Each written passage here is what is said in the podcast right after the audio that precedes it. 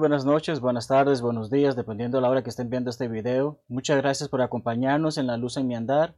Es un placer poder contar con ustedes y continuar creciendo en el estudio de la palabra del Señor, especialmente en la serie que, tengo el honor de, de compartir con ustedes, El gozo de ser cristianos, un estudio al libro de Filipenses, un estudio bastante rápido, bastante intensivo, si se puede decir, pero siempre encontrando que hay gozo en nuestra vida cristiana, incluso estando encerrados como está ocurriendo actualmente por culpa del coronavirus y de la pandemia que estamos viviendo a nivel mundial.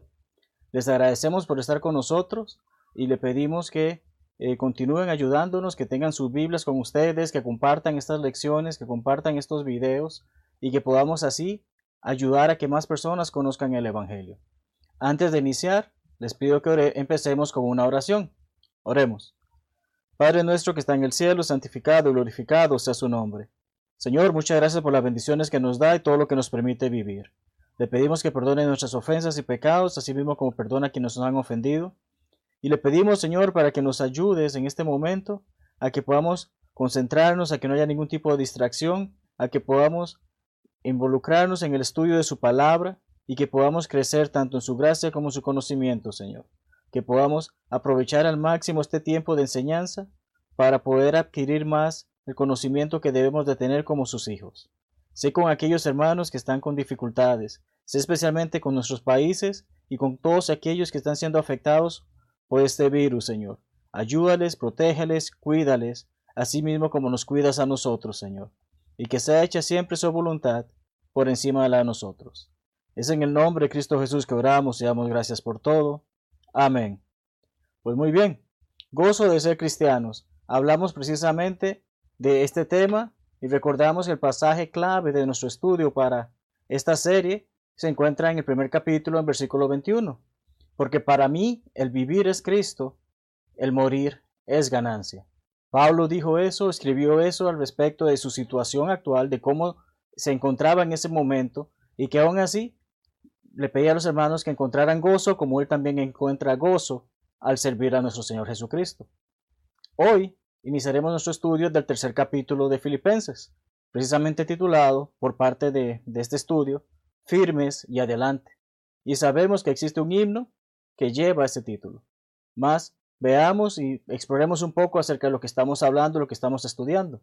En primer lugar, recordamos cómo Pablo escribió a los hermanos en base al primer capítulo acerca de practicar lo aprendido, acerca de llevar a cabo todo aquello que han aprendido con Él, como Él ha venido practicándolo y enseñándoles a ellos. También la semana pasada hablamos acerca de cómo seguir al Maestro y recordamos que se nos daba el ejemplo de cómo Pablo vivía el cristianismo y cómo Cristo mismo es nuestro ejemplo a seguir en base a la forma en que Él se sacrificó y su forma de pensar, su forma de sentir era totalmente distinta a lo que el mundo piensa, sino que él se enfocaba en servir a las personas y de esa manera servía a Dios. Ahora, esta lección, como mencionamos, firme hacia adelante, basado en el tercer capítulo de Filipenses. ¿Cuál es la posesión más preciada que has tenido? Algún joven tal vez dirá, bueno, ese automóvil que recién compré o que mis padres me dieron. O tal vez en algún caso esa computadora, ese videojuego o esos zapatos o zapatillas o tenis o como les llamemos que he adquirido a través de mi primer pago. A veces pensamos es algo que adquirimos, mas recordamos la mejor posesión que tenemos es nuestro Señor Jesucristo. Él mismo dio una ilustración acerca de ese hombre que va por una hermosa perla y deja todo y vende todo con tal de adquirir a esa hermosa perla. Y esa hermosa perla que hoy tenemos es la salvación que Jesucristo nos ofrece. Y entonces podemos asimilar esto con respecto a lo que estamos hablando. ¿Qué estás dispuesto a dar por ella? Hablando de la posesión, hablando de esa perla. Bueno, trabajaré más, ahorraré, buscaré fondos, haré lo que sea, venderé lo que sea con tal de obtener esa pieza. Bueno, ¿y qué harás con respecto a tu salvación? ¿Qué puedes dar a cambio de tu salvación? Ciertamente no podemos dar nada porque es Dios el que nos las da por su gracia en base a nuestra obediencia al Evangelio. Entonces comprendemos que tengo que entregarme yo mismo al servicio de Dios, a la obediencia a su palabra, para obtener tan hermosa posesión. Pablo exalta a nuestro Señor como la posesión más preciada que podamos tener en nuestras vidas. Y este capítulo 3 precisamente consiste de ese tipo de enseñanza, de ese tipo de motivación, de ese tipo de conocimiento que necesitan los hermanos en Filipos para recordar a quién sirven. Pues bien, basta con decir yo tengo a Cristo en mi corazón. Sabemos que muchas personas en el mundo religioso así hacen, mas no nosotros. Nosotros comprendemos que hay una obediencia, que hay un proceso, que hay que entregarse a Cristo, no solamente decirle yo estoy para ti o yo creo en ti, sino que efectivamente yo te sirvo a ti, yo vivo para ti, Señor. Esa es la mentalidad que Pablo está tratando de poner en la cabeza de estos hermanos. Así que el apóstol nos muestra quién era él antes de conocer a Cristo. En este capítulo vamos a ver eso.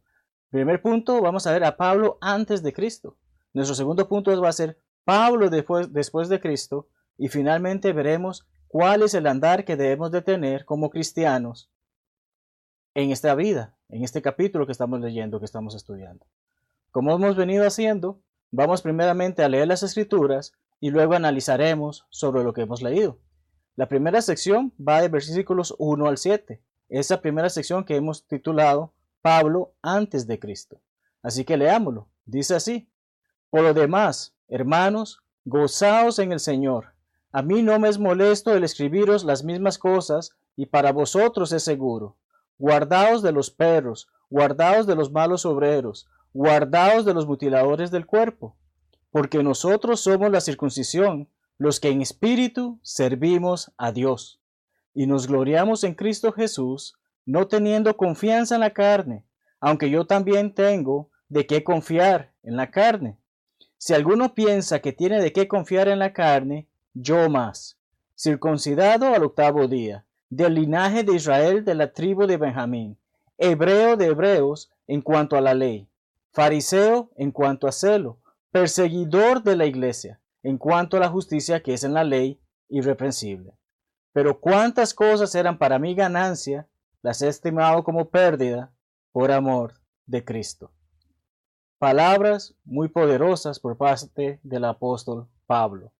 Como mencionamos, Pablo antes de Cristo.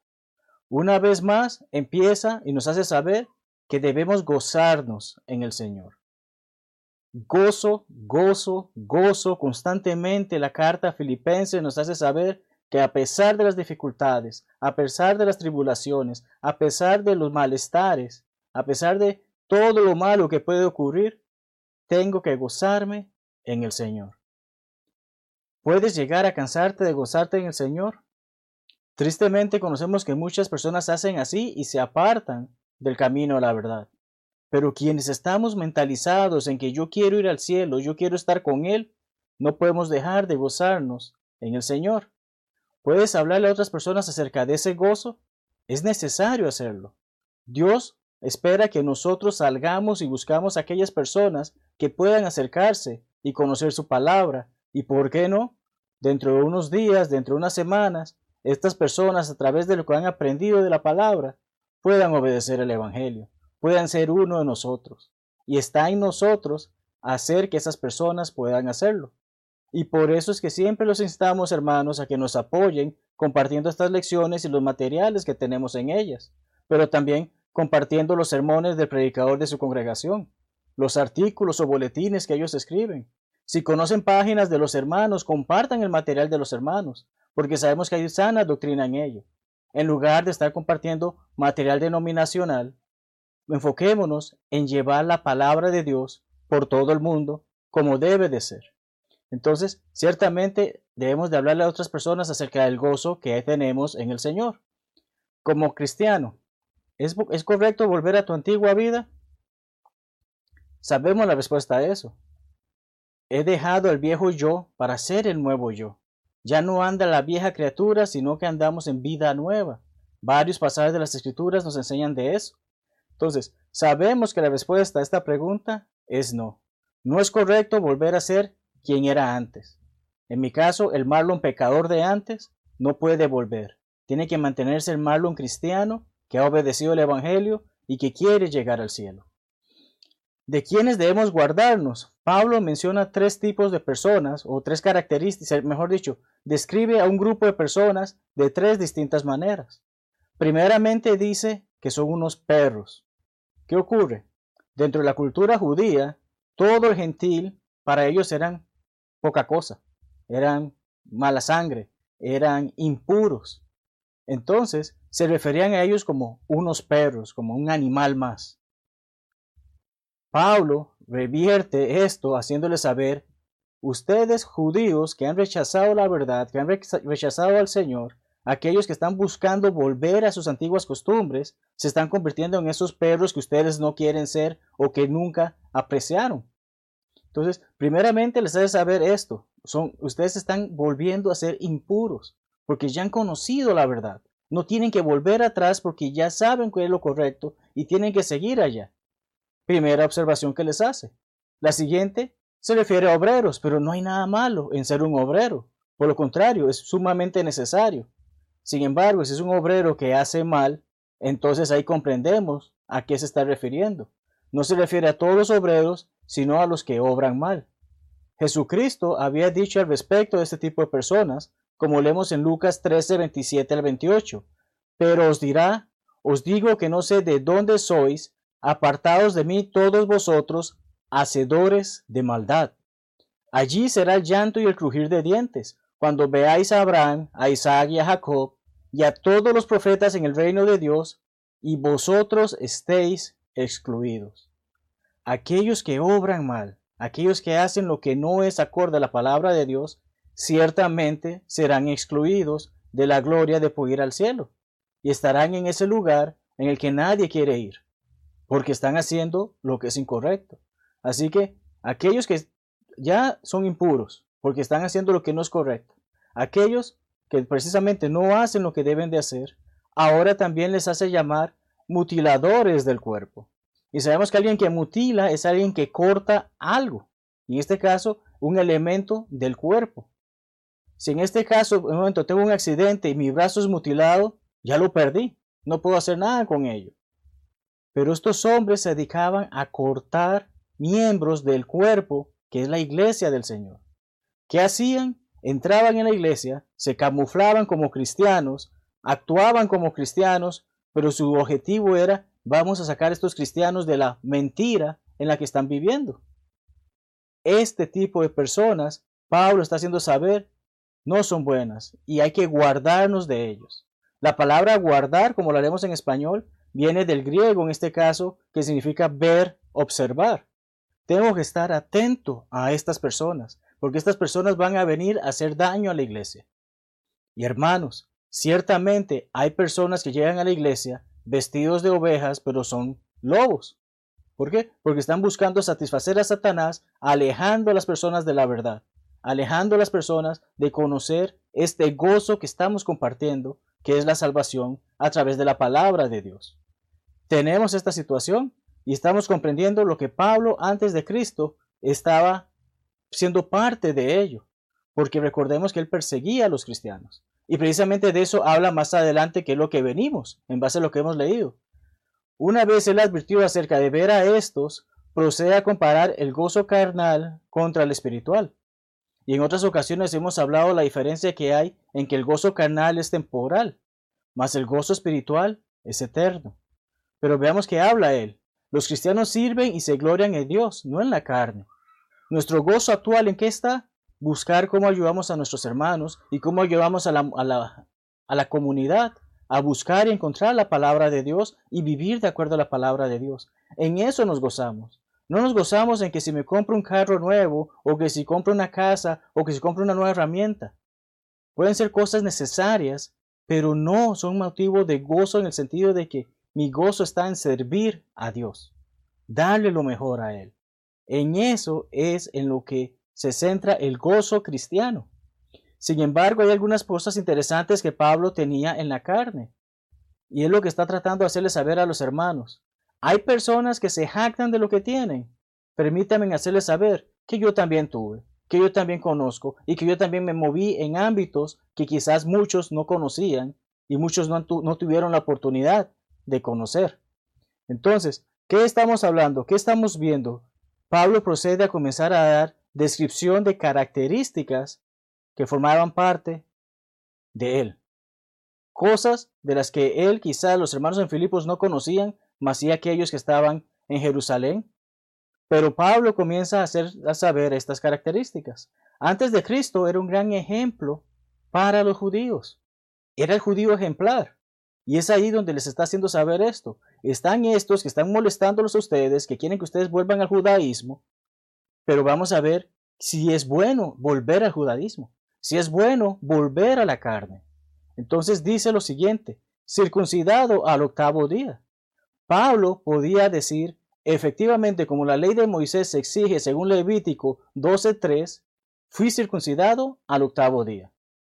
Es un requisito que obviamente muchos en Filipos no podían decir, no lo hemos hecho, porque muchos de ellos fueron convertidos precisamente entre los gentiles. Benjamita, de la tribu de Benjamín. ¿Y por qué tiene importante o interesante Benjamín? Bueno, Benjamín fue el último hijo de Jacob, a quien luego conocemos como Israel. La última de las tribus, si se puede decir.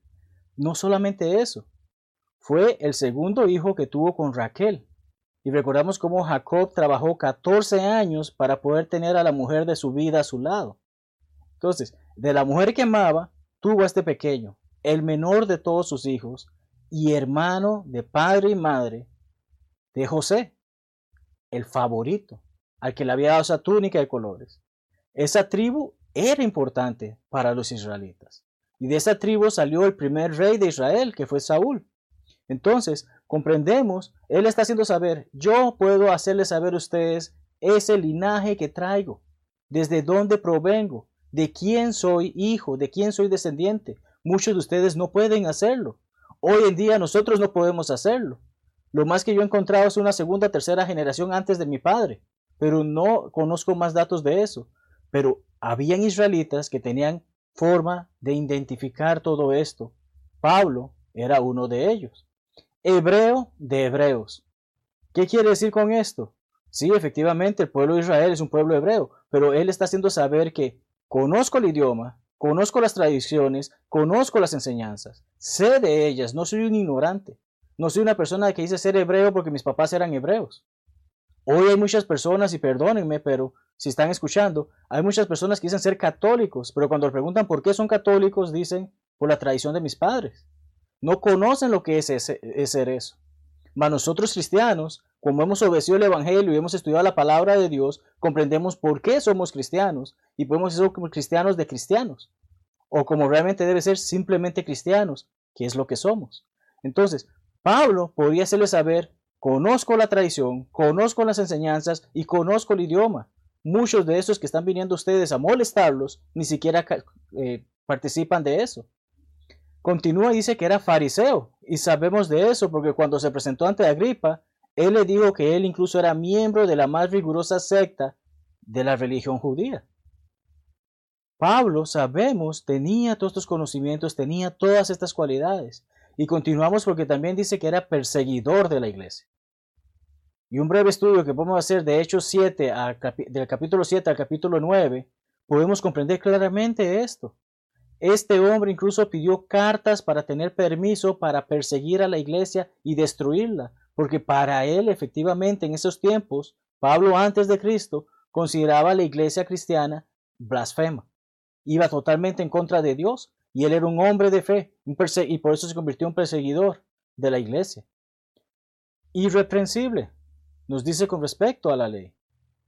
Las autoridades, y perdonen el typo, que hay, el, error tipográfico que salió una H ahí donde no debe estar, entre las autoridades judías no había duda de su conocimiento de la ley. De allí que le aprobaron inmediatamente su, su, solicitud para perseguir a los judíos. Él estaba clarito, sabía toda la ley, conocía todo cómo se manejaba. Él era el judío ejemplar, el judío que cualquier otro hubiese deseado ser en esos tiempos. Pero ¿qué hace él? ¿Realmente a Dios le importa que yo tenga un doctorado? No lo tengo. Hay algunos que lo sí lo tendrán. Pero ¿le importa eso? ¿O la empresa exitosa que yo haya fundado, que tampoco tengo ninguna empresa? Pero hay personas que se jactan de que miren cuántos negocios he desarrollado. Su linaje. Ya, bueno, es que yo nací en cuna de oro, dicen algunas personas. Su posición social. Su fama sus posesiones. Yo tengo tres, cuatro, cinco casas y 20 carros. Realmente ¿Llama la atención de Dios eso? ¿Le importa a Dios todo eso? Pablo lo que está diciendo ahorita esto, miren todo lo que yo he tenido. No importa, no, no hace falta. Lo que importa es que me dedique a Dios. Lo que importa es que sirva a Dios. Muchos hombres poderosos que ya han partido, hoy en día se están dando cuenta que el único poderoso y todopoderoso efectivamente es Dios. Hoy ellos saben en el lugar en donde están que de qué les sirvió todo el poder que tuvieron en la tierra. Y eso es algo importante para cada uno de nosotros. Y es lo que Pablo está afirmando acerca de ese Pablo de antes. El Pablo de antes llegó a comprender que nada es superior a la salvación que Cristo ofrece. Pues bien, pasemos a nuestra segunda sección del estudio, que es precisamente cómo leemos acerca del Pablo después de Cristo. Lo encontramos en versículos 8 al 14. Y ciertamente aún estimo todas las cosas como pérdida por la excelencia del conocimiento de Cristo, Jesús mi Señor, por amor del cual lo he perdido todo y lo tengo por basura, para ganar a Cristo y ser hallado en él, no teniendo mi propia justicia que es por la ley, sino la que es por la fe de Cristo, la justicia que es de Dios por la fe, a fin de conocerle y el poder de su resurrección, y la participación de sus padecimientos, llegando a ser semejante a él, a él, perdonen, en su muerte, si en alguna manera llegase la resurrección de entre los muertos, no que lo haya alcanzado ya, ni que ya sea perfecto, sino que prosigo, por ver si logro hacer aquello para lo cual fui también asido por Cristo Jesús. Hermanos, yo mismo no pretendo haberlo ya alcanzado, pero una cosa hago, olvidando ciertamente lo que queda atrás y extendiéndome a lo que está adelante. Prosigo a la meta, al premio del supremo llamamiento de Dios en Cristo Jesús. Claramente está diciendo, lo que está atrás se quedará atrás. Yo sigo adelante. Y de ahí que precisamente recordamos el tema de nuestra lección del día hoy es firmes y adelante. Pablo no está buscando volver a sus antiguas tradiciones, volver a su antigua reputación. Él está buscando hacer la voluntad de Dios. De ahí que precisamente este Pablo, después de Cristo, nos ayuda a hacernos estas preguntas. ¿Cuánto amas tus posesiones y experiencias? Ay, pero es que antes de que yo fuera cristiano viajaba por el mundo, comía las mejores comidas del mundo, conocía a cuánta gente importante en el mundo. Ahora como cristiano no puedo conocer esas experiencias. Ah, yo tenía dos, tres carros, cinco mujeres, etcétera, etcétera, etcétera. ¿Amas esas cosas? Porque si es así, estás ignorando la enseñanza que está dando Pablo. Y es lo que está enseñando a los hermanos en Filipos. Olvídense de eso. Sigamos adelante. ¿Estás dispuesto a dejar esas cosas atrás para seguir a Cristo? Recordamos que nuestro Señor hizo esa pregunta, deja todo y sígueme. Y un joven se entristeció porque prefería las cosas del mundo que a Cristo. Y fue cuando Cristo dijo que ciertamente es difícil que un rico entre en el reino de los cielos, porque prefiere lo terrenal a lo espiritual. Muy bien. Pablo afirma que vale la pena dar por perdido todo lo material y vivido. Incluso llega a considerarlo como basura. Cualquier cosa que ofrezca este mundo es desechable, puede botarse, va a ser destruido. Pero vivir en Cristo es la mejor ganancia que podemos tener, el mayor gozo que podemos tener. Vivo en la calle, pero vivo para Cristo. Bienvenido sea. Hermoso es comprender esto que Pablo está explicando a los hermanos en Filipos. Los judíos vivían por ley, la ley de Moisés, mas los cristianos vivimos por la fe, que es la ley de Cristo. Sobre esto el hermano Rafael Paguaga está haciendo un gran trabajo en sus lecciones los jueves, y los invito a que las vean para poder distinguir si somos esclavos o si somos libres. Y si somos esclavos, qué tipo de esclavos somos. Pero es importante comprender que no estamos atados a la vieja ley, a la ley de Moisés, estamos atados al Nuevo Testamento, a la nueva ley, al nuevo pacto que Cristo estableció para con nosotros junto con su iglesia. La ley de Moisés cumplió su propósito. Todo el Antiguo Testamento está enfocado a qué? A que Jesucristo viniese. Una vez que Él vino, se cumplió lo que el Antiguo Testamento decía, por lo tanto, ya la ley no es válida. Necesita una nueva. Y es allí donde la ley de Cristo es nuestra guía hoy. Leamos, leamos Gálatas 3, 23 y 24. Pero antes que viniese la fe, estábamos confinados bajo la ley, encerrados para aquella fe que iba a ser revelada. De manera que la ley ha sido nuestro ayo, que recordamos hemos estudiado, es una eh, institutriz, un tutor, un maestro, para llevarnos a Cristo, a fin de que fuésemos justificados, hechos justos por la fe. Vemos que esto mismo lo escribió Pablo. Y la pregunta que quiero hacerte ahora es qué ocurre cuando terminas tus estudios. Puede ser que seas un adolescente que está en la secundaria y ya te estás graduando de ella. ¿Tienes que volver a ella? ¿Necesitas estar atado a ella? ¿Necesitas seguir haciendo lo que hacías en la secundaria? ¿O ya pasaste esta etapa para la que sigue? Universitario, la misma cosa. Si ya te graduaste de la universidad, ¿te vas a quedar allí? ¿O vas a buscar ese trabajo para el que te has preparado? Comprendemos que cuando una etapa de nuestras vidas termina, hay que seguir a la siguiente. Bueno, esta etapa en la vida de que los judíos tenían que seguir la ley antigua ya pasó. Hoy estamos bajo esa nueva ley. Es lo que Pablo está explicando. Es de ese detalle, precisamente. ¿Sigues adelante o te quedas allí? El judío quería quedarse allí. Más el cristiano logra comprender, sigo adelante porque Cristo ofrece un mejor pacto. Pablo dice que él llegó a ser semejante a Cristo en su muerte. Y recordamos precisamente los eventos en su vida, los eventos más importantes, como leemos en Hechos 22, 6 al 16, que por motivos de tiempo no lo vamos a leer ahorita, mas los invito a hacerlo por su cuenta. Necesitaríamos hoy que Cristo se nos aparezca, perdón, para saber lo que debemos hacer. No, mas muchas personas practican eso, muchas personas viven de eso. Yo quiero, eh, yo tuve una visión, eh, a mí se me presentó esta situación y por eso sé que Dios está conmigo. Señores y señoras, Dios está con nosotros a través de su palabra, nos ha hecho saber qué es lo que debemos de hacer para ser suyos. No a través de que se me apareciera algo en un sueño, o no que yo necesite que efectivamente Jesucristo se me presente como pasó con Saulo. Entonces, comprendemos esto. La humildad y perseverancia de Pablo son evidentes en estos pasajes, y sé que el tiempo corre dejó, dejó, perdón, él dejó atrás cosas a las que otros se aferran, como el joven rico y como muchas personas hoy en día. Él sabe que aún su carrera no ha terminado. Esto bota por completo aquel pensamiento de que una vez salvo, siempre salvo. Porque Pablo continúa en su carrera. Él continúa hacia la meta, a pesar de que sabe que ya es salvo. Él sabe, un desliz me puede dejar por fuera. Y puede que yo no termine la carrera.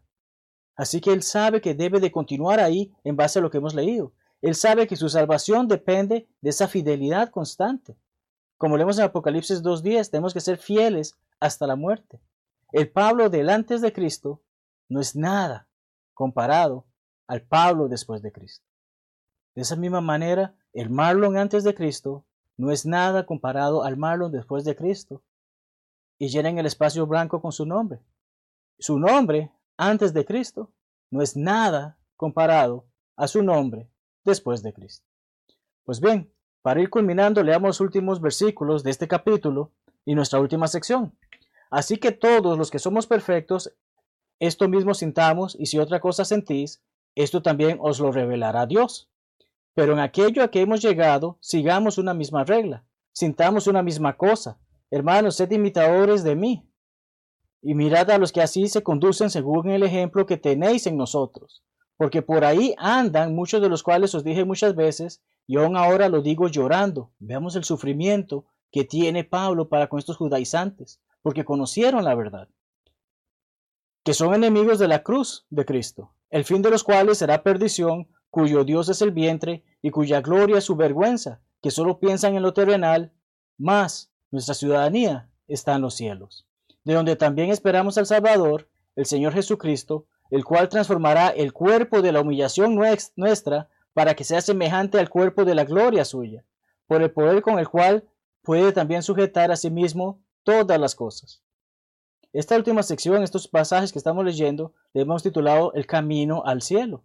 Y veamos por qué. Recordamos acerca del estudio que hicimos de la palabra sentir la semana pasada. Recordamos que hablamos de que esto no es un sentimiento, una emoción, sino que es pensar, es tener nuestra mente ocupada en ese tipo de cosas. La perfección del cristiano nada tiene que ver con su falta de error.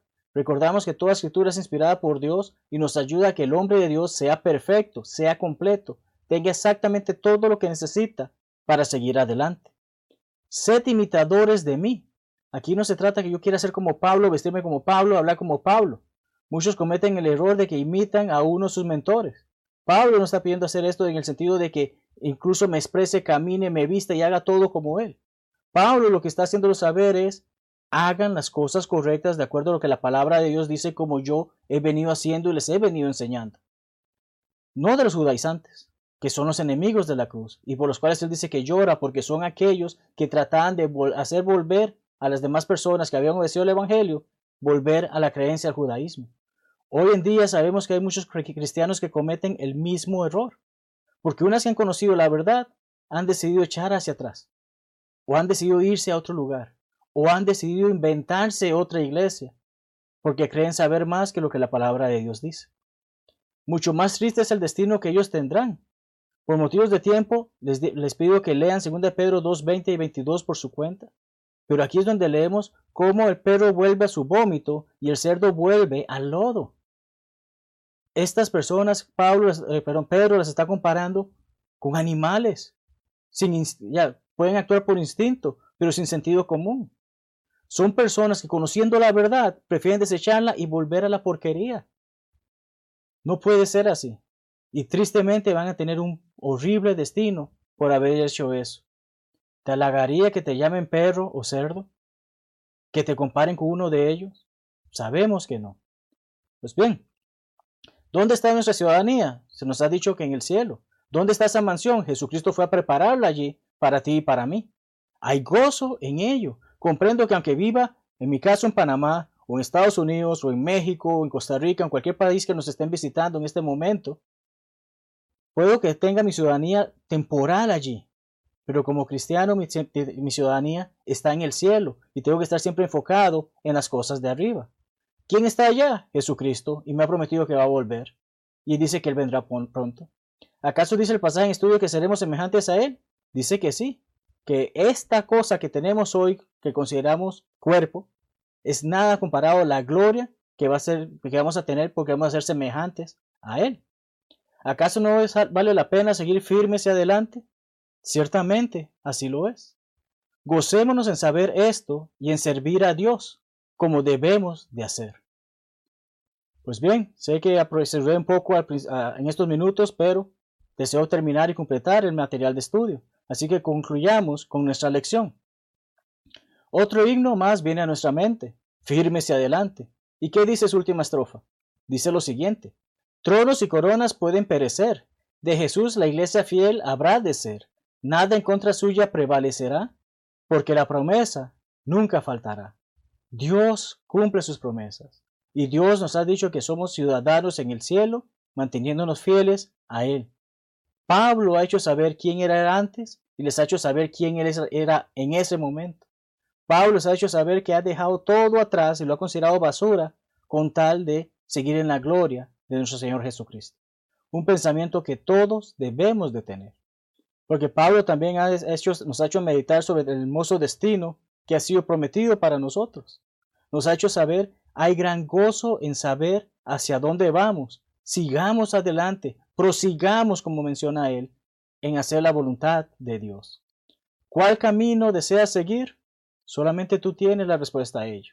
Hay un camino ancho y un camino angosto. El ancho te lleva a la perdición, el angosto te lleva a la salvación. Pero eres tú el que puede tomar esa decisión. Grande gozo hay en seguir firmes y adelante.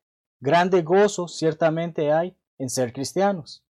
¿Cuál es tu pensamiento? ¿Cuál es tu deseo? ¿Quieres hacer la voluntad de Dios o quieres seguir las tentaciones temporales de este mundo? Hay gozo en ser cristiano. Grande gozo nos enseña Pablo a través de, este hermoso, eh, esta hermosa carta a los hermanos en, en Filipos. Te invitamos a estudiar más con nosotros y si tienes preguntas, hacerlas. Estaremos iniciando una sesión de preguntas precisamente después de esta lección para aquellos que desean aprender más cosas que quizás nos han atrevido a preguntar, mas los invitamos a hacerlo. Los invitamos a seguir cada una de nuestras transmisiones. Gracias les damos por estar con nosotros y acompañarnos en cada una de las lecciones que hemos tenido y ciertamente esperamos que sean para su edificación, para su exhortación y, ¿por qué no?, para también ayudarles en su evangelismo. Dios les bendiga ricamente. Les esperamos precisamente el día de mañana, el jueves y el viernes en cada una de las demás secciones que tenemos, las demás lecciones y los demás expositores que tenemos. Y siempre, siempre, estar reunidos para darle gloria al Padre como Él lo merece. Dios les bendiga.